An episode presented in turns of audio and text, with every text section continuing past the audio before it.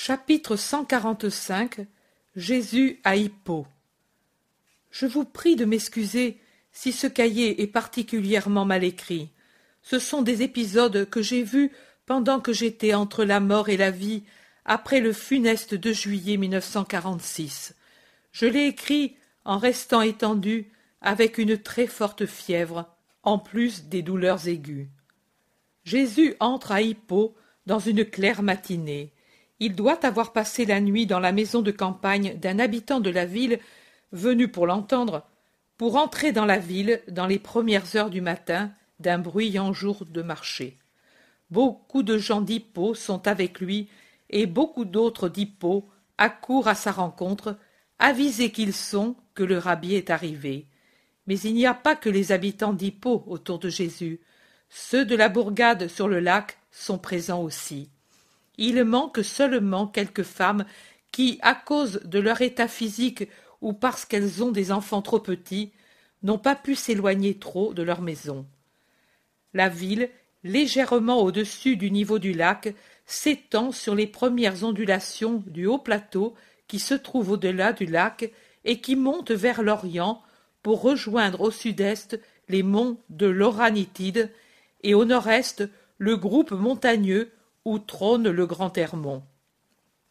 Elle se présente bien, avec ses riches maisons de commerce et ses propriétés, et elle est importante comme nœud de route et centre de nombreuses régions d'au-delà du lac, comme l'indiquent les bornes routières qui portent les noms de Gamala, Gadara, Pella, Arbela, Bosra, Gergesa et d'autres encore. Elle est très peuplée est très fréquentée par des étrangers venus des villes voisines pour des achats ou des ventes ou d'autres raisons d'affaires. Je vois qu'il y a de nombreux Romains, civils ou militaires, parmi la foule. Je ne sais pas si c'est particulier à cette ville ou à la région, mais les gens ne me paraissent pas si hostiles et butés envers les Romains. Il se peut que les affaires aient créé des liens, sinon d'amitié, au moins des relations plus que dans les régions de l'autre rive.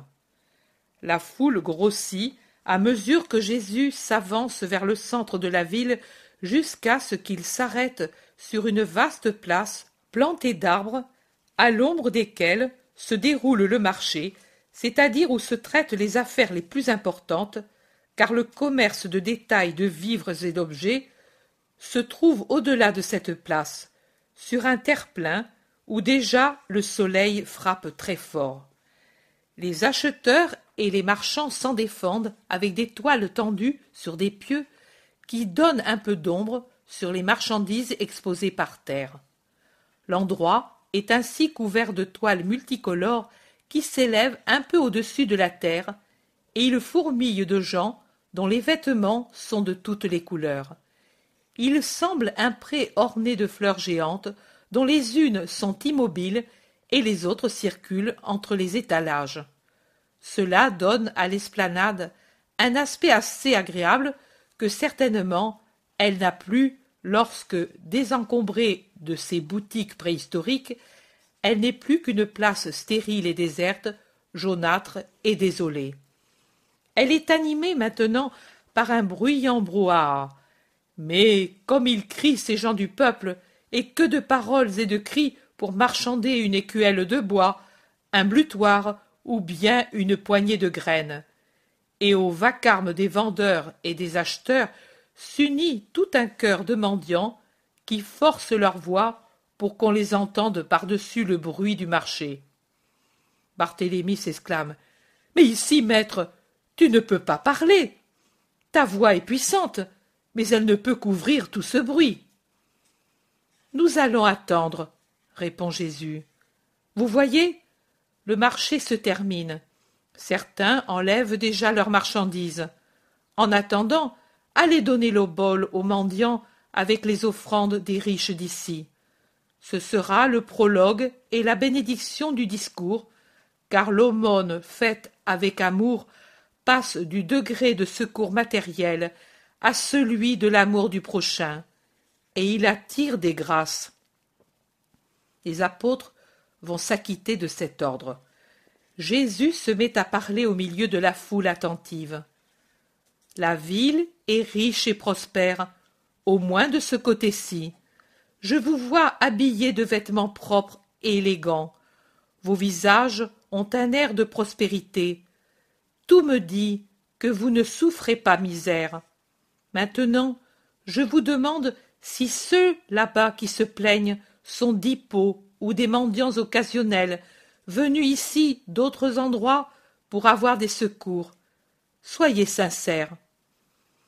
Voilà, nous allons te dire, bien que tes paroles soient déjà un reproche, certains sont venus d'ailleurs, la plupart sont d'Hippo. Et il n'y a pas de travail pour eux. J'ai vu que l'on construit beaucoup ici, et il devrait y avoir du travail pour tous. Ce sont presque toujours les Romains qui embauchent pour les travaux. Presque toujours, tu as bien dit, car j'ai vu aussi des habitants d'ici qui dirigent des travaux, et parmi eux j'en ai vu beaucoup qui occupent des gens qui ne sont pas d'ici. Pourquoi ne pas secourir d'abord les gens de la ville? Parce que il est difficile de travailler ici. C'est que, surtout, il y a quelques années, avant que les Romains ne fassent de belles routes, il était fatigant d'apporter ici les matériaux et d'ouvrir des routes. Et beaucoup se sont rendus malades ou estropiés, et maintenant ce sont des mendiants, car ils ne peuvent plus travailler. Mais vous jouissez du travail qu'ils ont fait. Certainement, maître, vois comme la ville est belle, pratique, avec des eaux abondantes dans des citernes profondes et de belles routes qui communiquent avec d'autres riches villes. Tu vois quelle solide construction. Tu vois combien de travaux. Tu vois. Je vois tout. Et ces choses, ceux qui vous ont aidé à les construire, ce sont ceux qui maintenant vous demandent en pleurant un pain Oui, dites-vous. Et alors, pourquoi, jouissant de ce que eux vous ont aidé à posséder, ne leur donnez-vous pas un peu de joie? Le pain, sans qu'ils le demandent, un grabat pour qu'ils ne soient pas contraints à partager les tanières avec les animaux sauvages, un secours dans leur maladie qui, soignés, pourrait leur donner le moyen de faire encore quelque chose au lieu de s'avilir dans une oisiveté forcée et dégradante. Comment pouvez-vous vous asseoir satisfait à table et partager joyeusement une nourriture abondante avec vos enfants joyeux en sachant qu'à peu de distance il y a des frères qui ont faim?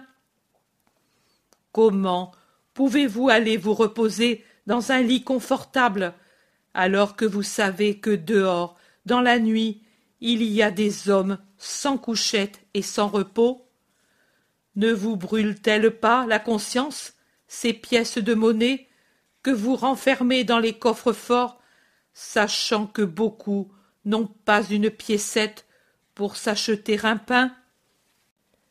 Vous m'avez dit que vous croyez au Seigneur Très-Haut, et que vous observez la loi, que vous connaissez les prophètes et les livres de la sagesse.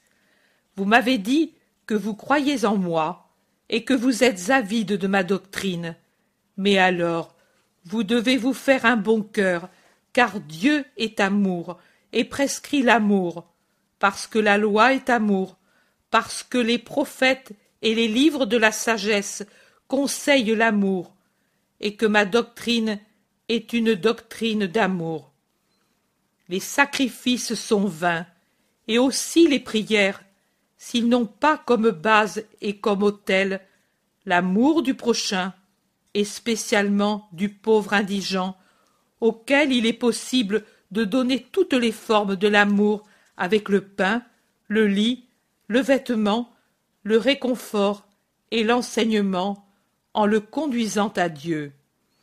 La misère, par son avilissement, amène l'esprit à perdre cette foi en la providence qui est salutaire pour résister dans les épreuves de la vie. Comment pouvez-vous prétendre que les malheureux soient toujours bons, patients, pieux, quand ils voient que ceux qui reçoivent tout le bien de la vie et suivant les idées communes de la Providence ont le cœur dur, sont sans une religion véritable, car à leur religion il manque la première et la plus essentielle des parties, l'amour, sont sans patience, et que, qui ont tout, ne savent même pas supporter les supplications de ceux qui ont faim Parfois, ils lancent des imprécations contre Dieu et contre vous. Mais qui les amène à ce péché?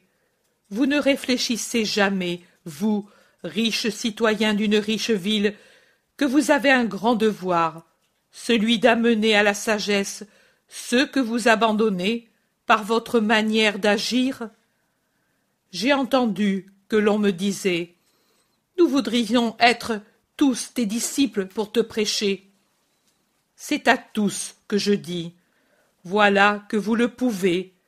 Ces gens qui viennent craintifs, honteux, avec leurs vêtements déchirés, leurs visages émaciés, sont ceux qui attendent la bonne nouvelle, celle qui est donnée surtout pour les pauvres, pour qu'ils aient un réconfort surnaturel dans l'espérance d'une vie glorieuse après la réalité de leur triste vie présente.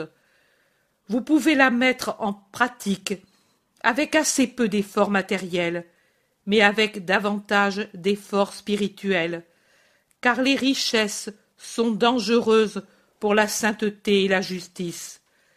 Ma doctrine. Eux peuvent la suivre avec leurs peines de toutes sortes. Le pain qui manque, le vêtement insuffisant, le toit inexistant, tout cela les amène à se demander comment puis-je croire que Dieu est pour moi un Père si je n'ai pas ce qu'a l'oiseau de l'air? Les duretés du prochain, comment peuvent-elles les amener à croire qu'il faut s'aimer comme des frères? Vous avez l'obligation de les persuader que Dieu est Père et que vous êtes leur frère par votre amour actif il y a une providence, et vous en êtes les serviteurs, vous, les riches du monde. Considérez que d'être ses intermédiaires, c'est le plus grand honneur que Dieu vous fait et l'unique moyen de rendre saintes les richesses dangereuses. Et agissez comme si, en chacun d'eux, vous me voyiez moi-même. Moi, je suis en eux. J'ai voulu être pauvre et persécuté pour être comme eux, et pour que le souvenir du Christ pauvre et persécuté durât au cours des siècles, en jetant une lumière surnaturelle sur ceux qui sont pauvres et persécutés comme le Christ, une lumière qui vous les fasse aimer comme d'autres moi-même. Et moi, je suis en fait dans le mendiant que l'on rassasie, dont on calme la soif, que l'on habille, que l'on loge. Je suis dans l'orphelin recueilli par amour, dans le vieillard que l'on secourt, dans la veuve que l'on aide, dans le pèlerin que l'on loge, dans le malade que l'on soigne, et je suis dans l'affligé que l'on réconforte, dans celui qui doute que l'on rassure, dans l'ignorant que l'on instruit je suis où on reçoit l'amour. Et toute chose qui est faite à un frère dépourvu de moyens matériels ou spirituels, c'est à moi qu'elle est faite, car je suis le pauvre, l'affligé, l'homme des douleurs, et je le suis pour donner richesse, joie, vie surnaturelle à tous les hommes qui bien des fois, ils ne le savent pas, mais c'est ainsi, ne sont riches qu'en apparence, et joyeux d'une joie seulement apparente, et qui sont tous pauvres de vraie richesse et de vraie joie, car ils sont sans la grâce à cause de la faute d'origine qui les en prive. Vous le savez, sans la rédemption, il n'y a pas de grâce, et sans la grâce, il n'y a pas de joie, ni de vie. Et moi, pour vous donner la grâce et la vie. Je n'ai pas voulu naître roi ou puissant, mais pauvre, mais enfant du peuple, mais humble. En effet, la couronne n'est rien, le trône n'est rien, rien la puissance pour celui qui vient du ciel afin de conduire au ciel, alors que l'exemple est tout ce qu'un vrai maître doit donner pour donner de la force à sa doctrine.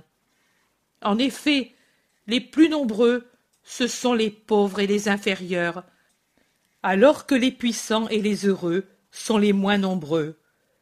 Parce que la bonté est pitié.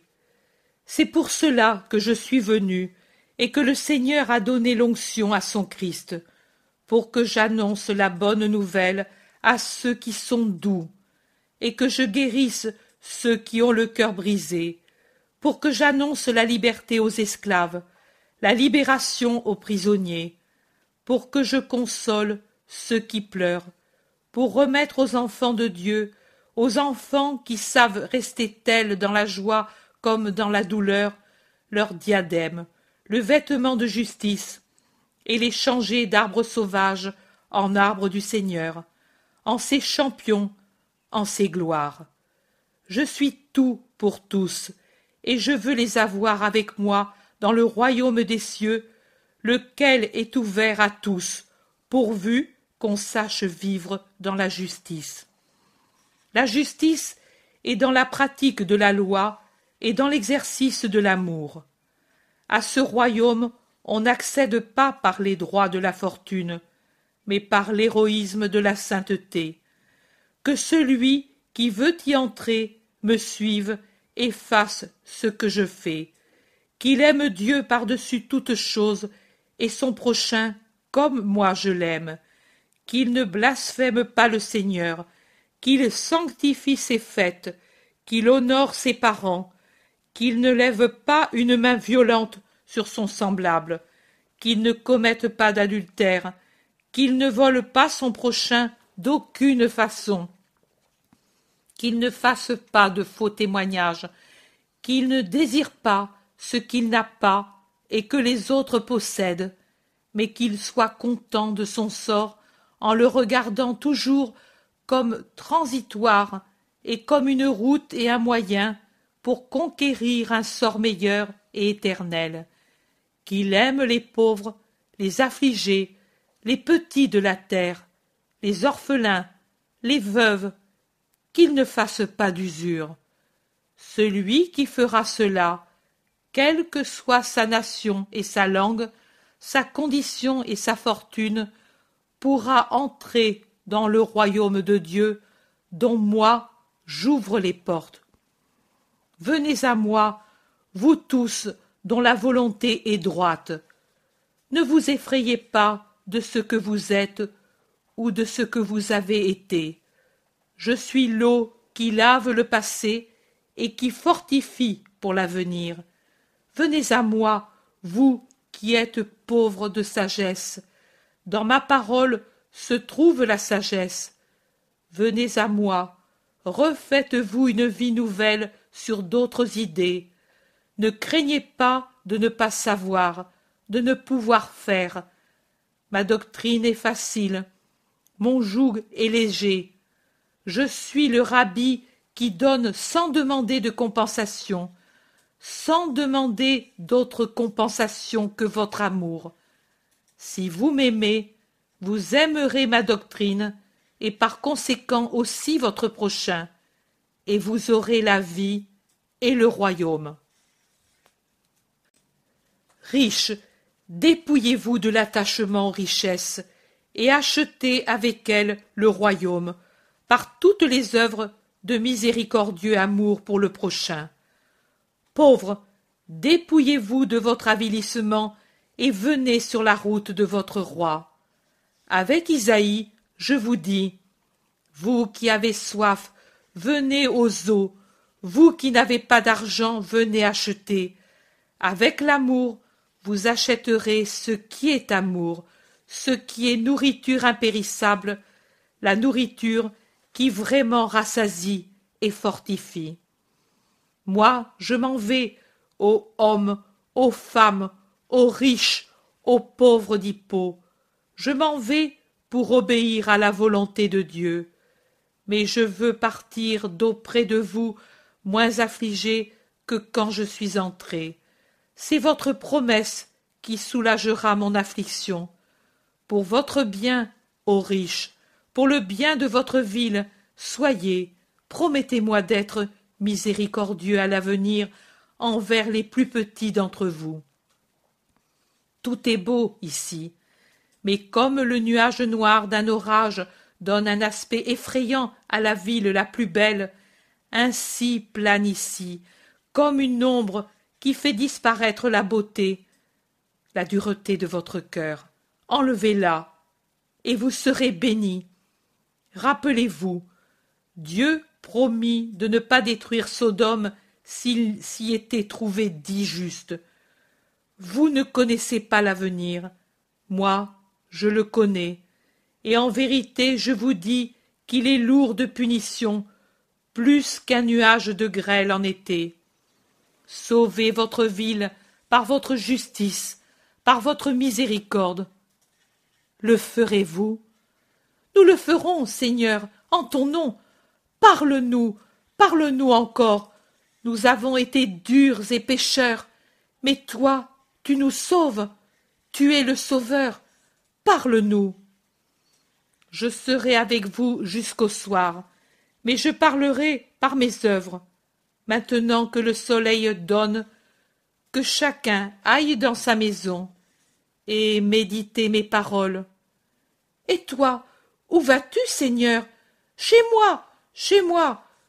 Tous les riches d'Hippo veulent la voir, et ils se disputent presque pour faire valoir le motif pour lequel Jésus doit aller chez celui-ci ou celui-là. Il lève la main pour imposer silence. Il l'obtient non sans peine. Il dit Je reste avec eux. Et il indique les pauvres qui, serrés en tas en marge de la foule, le regardent de l'œil de quelqu'un qui, toujours méprisé, se sent aimé. Et il répète Moi, je reste avec eux pour les consoler et partager le pain avec eux, pour leur donner un avant-goût de la joie du royaume où le roi sera assis parmi ses sujets au même banquet d'amour. Et en attendant, puisque leur foi est peinte sur leur visage et dans leur cœur, je leur dis qu'il vous soit fait ce que dans votre cœur vous demandez, et que vos âmes et vos corps jubilent dans le premier salut que vous donne le Sauveur. Les pauvres peuvent être au moins une centaine. Les deux tiers au moins d'entre eux sont handicapés, ou bien sont aveugles, ou visiblement malades. L'autre tiers, ce sont des enfants qui mendient pour leur mère veuve ou pour leurs grands-parents. Eh bien, c'est un spectacle prodigieux. Les bras estropiés, les hanches disloquées, les échines déformées, les yeux éteints, les gens épuisés qui se traînent, toute la flore douloureuse des maladies et des malheureux provoqués par des accidents de travail ou par des excès de fatigue ou de privation, tout disparaît en reprenant un état normal. Tous ces malheureux se reprennent à vivre et à se sentir capables de se suffire à eux-mêmes. Leurs cris remplissent la vaste place et y résonnent. Un Romain se ferait avec peine un passage dans la foule en délire, et rejoint Jésus qui, à son tour, se dirige avec peine vers les pauvres qu'il a guéris et qui le bénissent de leur place, ne pouvant fendre la foule compacte. Salut, ô rabbi d'Israël. Ce que tu as fait, est-ce seulement pour ceux de ton peuple? Non, homme, ni ce que j'ai fait, ni ce que j'ai dit. Mon pouvoir est universel, parce qu'universel est mon amour, et ma doctrine est universelle, parce que, pour elle, il n'y a pas de caste, ni de religion, ni de nation qui la limite. Le royaume des cieux est pour l'humanité qui sait croire au vrai Dieu, et je suis pour ceux qui savent croire dans la puissance du vrai Dieu.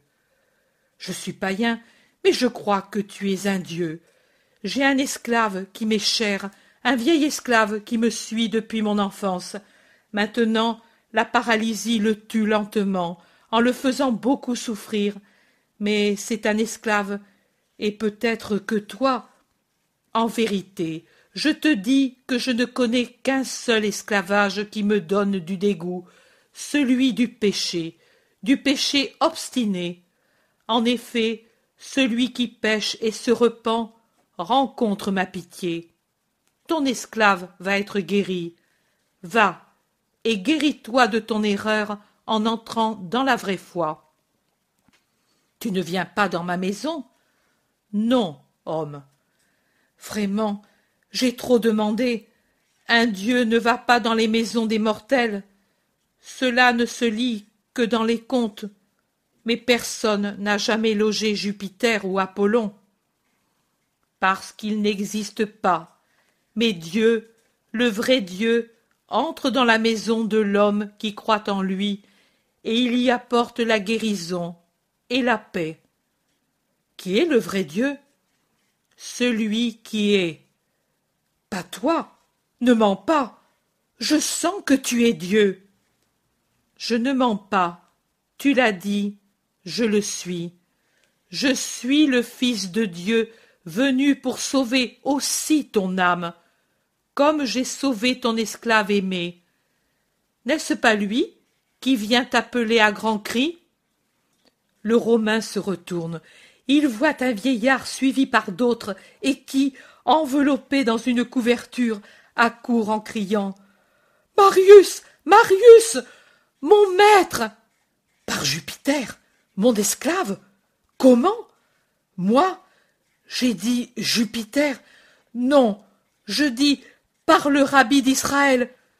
Moi, moi. L'homme ne sait plus que dire. Les gens ouvrent volontiers leurs rangs pour laisser passer le vieillard guéri. Je suis guéri, maître.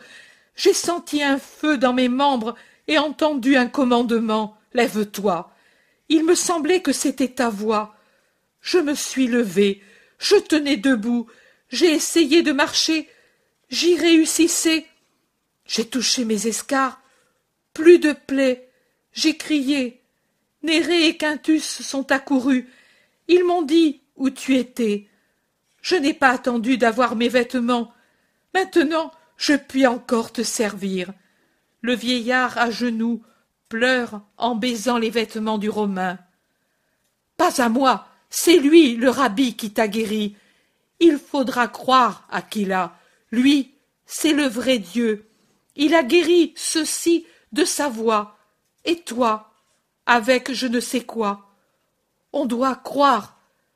Seigneur, je suis païen, mais voilà. Non, c'est trop peu.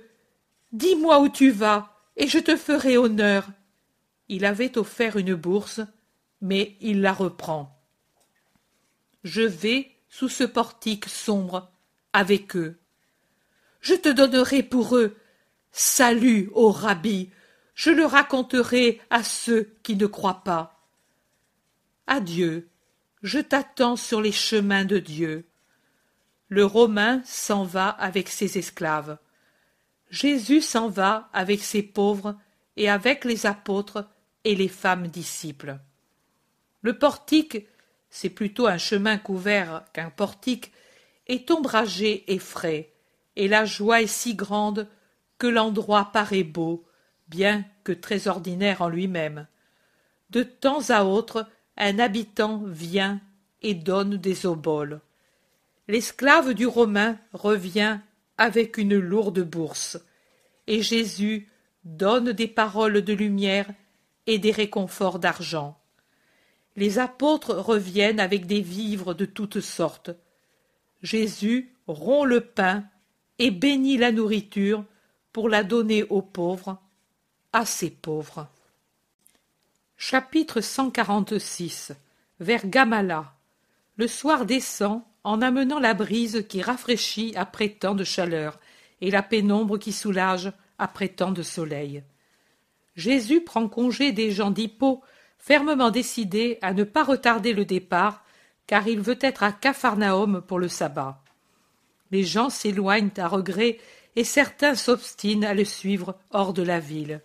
Parmi eux se trouve la femme d'Afeka, une veuve qui, dans la ville sur le lac, a prié le Seigneur de la choisir comme tutrice du petit Alphée dont la mère ne veut pas.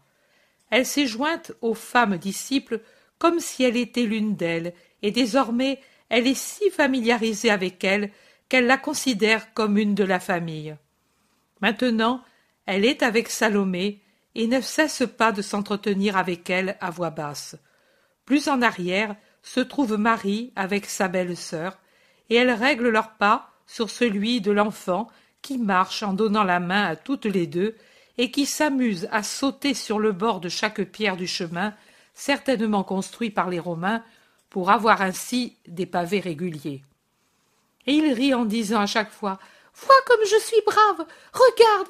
Regarde encore. Un jeu que je crois ont fait tous les enfants du monde quand ils tiennent par la main ceux qu'ils sentent affectueux pour eux. Et les deux saintes créatures qui le tiennent par la main montrent un grand intérêt pour son jeu et le loup pour la bravoure qu'il montre en sautant. Le pauvre petit est refleuri en quelques jours d'une vie paisible et affectueuse. Il a l'œil joyeux des enfants heureux et son rire argentin le rend même plus beau et surtout plus enfant. Il a perdu cette expression de petit homme prématuré et triste qu'il avait le soir du départ de Capharnaüm. Marie d'Alphée remarque la chose, et entendant une parole de Sarah la veuve, elle dit à sa belle-sœur Ce serait bien ainsi. À la place de Jésus, je le lui donnerai. Il a une mère, Marie, une mère, ne le dis pas. Une louve est plus mère que cette malheureuse. C'est vrai. Mais même si elle ne se rend pas compte de ses devoirs envers son fils, elle a toujours un droit sur lui. Hum, pour le faire souffrir. Regarde comme il est mieux. Je le vois. Mais Jésus n'a pas le droit d'enlever des enfants à leur mère, pas même pour les donner à qui les aimerait. Les hommes aussi n'auraient pas le droit de il suffit. Moi, je sais. Oh, je te comprends.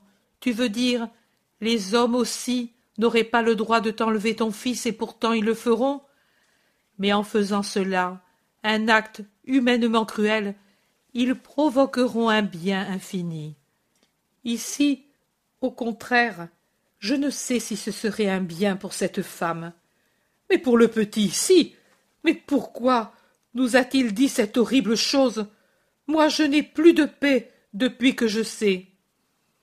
Et tu ne le savais pas, même auparavant, que le Rédempteur devait souffrir et mourir? Bien sûr, je le savais, mais je ne savais pas que c'était Jésus. Je l'ai bien aimé, tu sais, plus que mes propres enfants.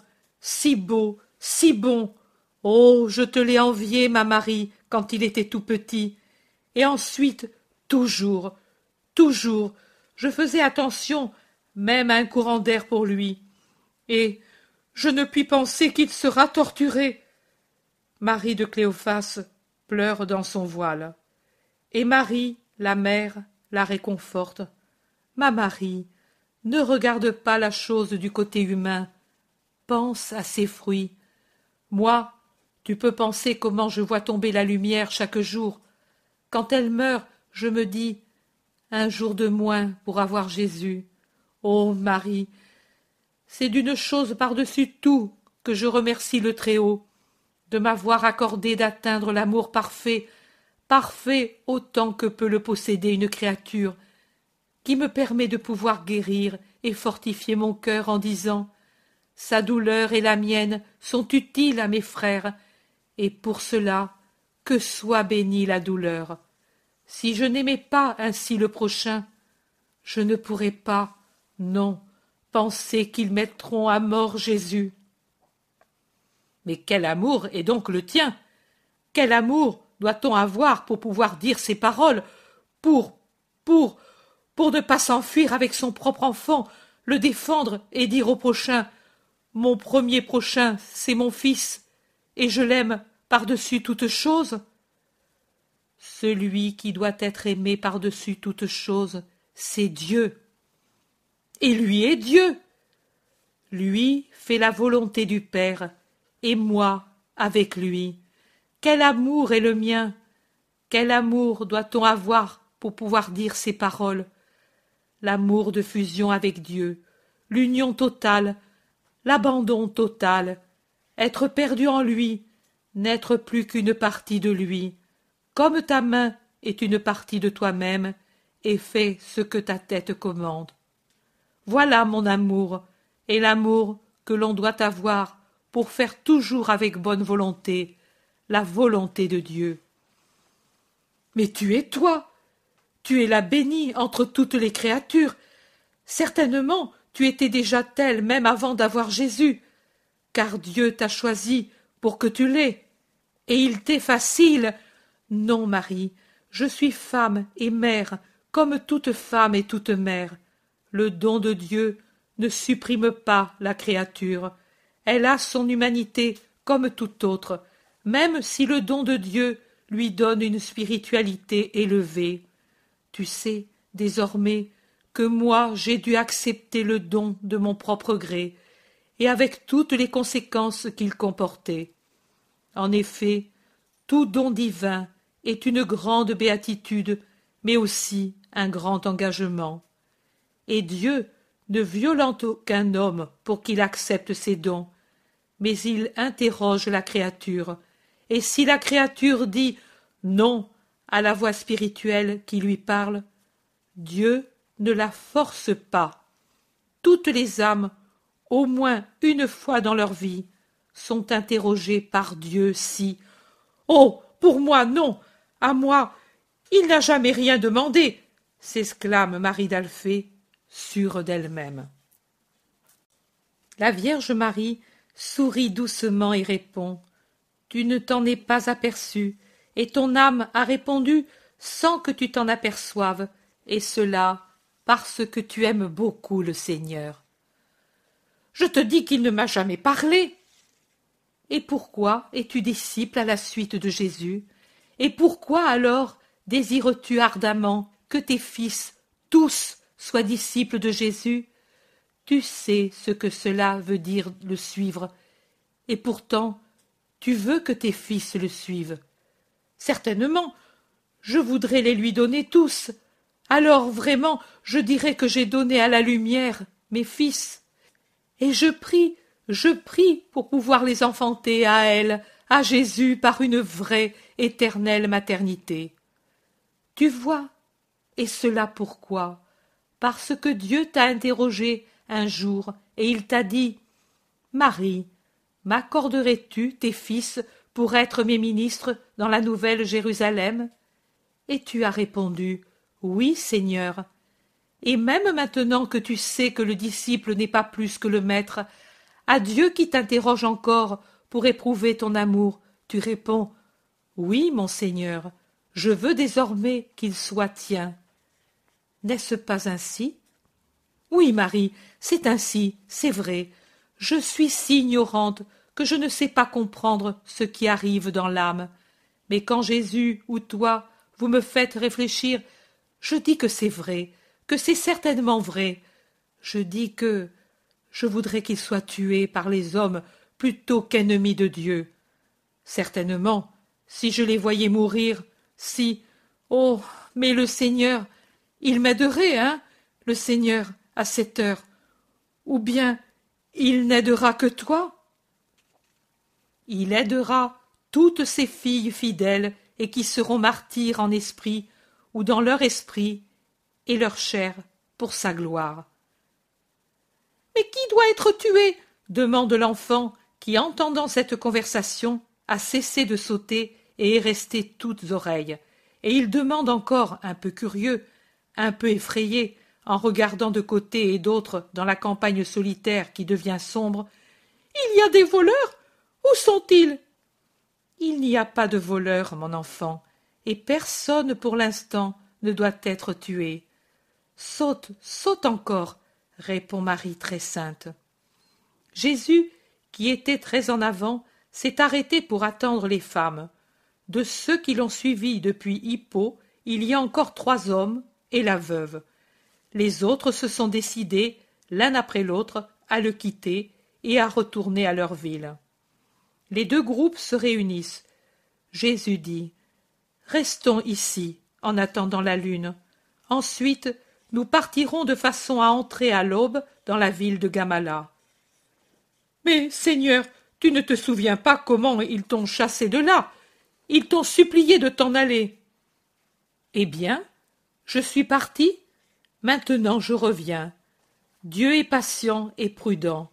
À ce moment-là, dans leur agitation, ils n'étaient pas capables d'accueillir la parole que l'on doit écouter avec une âme paisible pour qu'elle soit fructueuse. Souvenez-vous d'Élie et de sa rencontre avec le Seigneur sur l'Horeb. Pensez qu'Élie était déjà une âme aimée du Seigneur et habituée à l'entendre. Ce fut seulement dans la paix d'une brise légère, quand son âme reposait après les agitations, dans la paix de la création et de son moi honnête, que le Seigneur parla. Et le Seigneur a attendu que l'agitation laissée dans cette région en souvenir de leur passage par la légion des démons, car si le passage de Dieu est paix, le passage de Satan est perturbation, et le Seigneur a attendu que l'agitation tombe et que se refasse limpide le cœur et l'intelligence pour retourner vers ceux de Gamala qui sont encore ses fils. Ne craignez pas, ils ne nous feront pas de mal. La veuve d'Afeka s'avance et se prosterne. Et chez moi, tu n'y viendras pas, Seigneur? Afeka aussi est pleine de fils de Dieu. La route est difficile et le temps est court. Nous avons les femmes, et nous devons revenir pour le sabbat à Capharnaüm. N'insiste pas, femme, dit l'Iscariote d'un air tranchant, comme pour la repousser. C'est que je voulais qu'il se persuade que je pourrais bien m'occuper de l'enfant. Mais il a sa mère, tu comprends, dit encore l'Iscariote, et il le dit impoliment. Connais-tu des chemins courts entre Gamala et Afeka demande Jésus à la femme humiliée. Oh oui, le chemin est montagneux, mais bon, il est frais parce qu'il passe au milieu des bois. Et puis, pour les femmes, moi je paie, on peut prendre des ânes. Je viendrai chez toi pour te consoler, même si je ne peux te donner l'enfant, parce qu'il a sa mère. Mais je te promets que si Dieu juge bon que l'innocent mal-aimé retrouve de l'amour, je penserai à toi. Merci, maître, tu es bon, dit la veuve, et elle jette sur Judas un coup d'œil qui veut dire Et toi tu es mauvais. L'enfant, qui a écouté et compris, au moins en partie, et qui est attaché aussi à la veuve qui l'a conquis par des caresses et par de bons morceaux, un peu par un mouvement naturel de réflexion et un peu par cet esprit d'imitation propre aux enfants, répète exactement ce qu'a fait la veuve, mais au lieu de se prosterner aux pieds de Jésus, il s'attache à ses genoux, en levant sa petite figure que blanchit la clarté de la lune, et il dit Merci, maître, tu es bon. Et il ne se borne pas à cela, il veut dire clairement ce qu'il pense, et il termine en disant Et toi tu es méchant. Et il donne un coup de pied à l'Iscariote pour qu'il n'y ait aucune erreur possible sur la personne.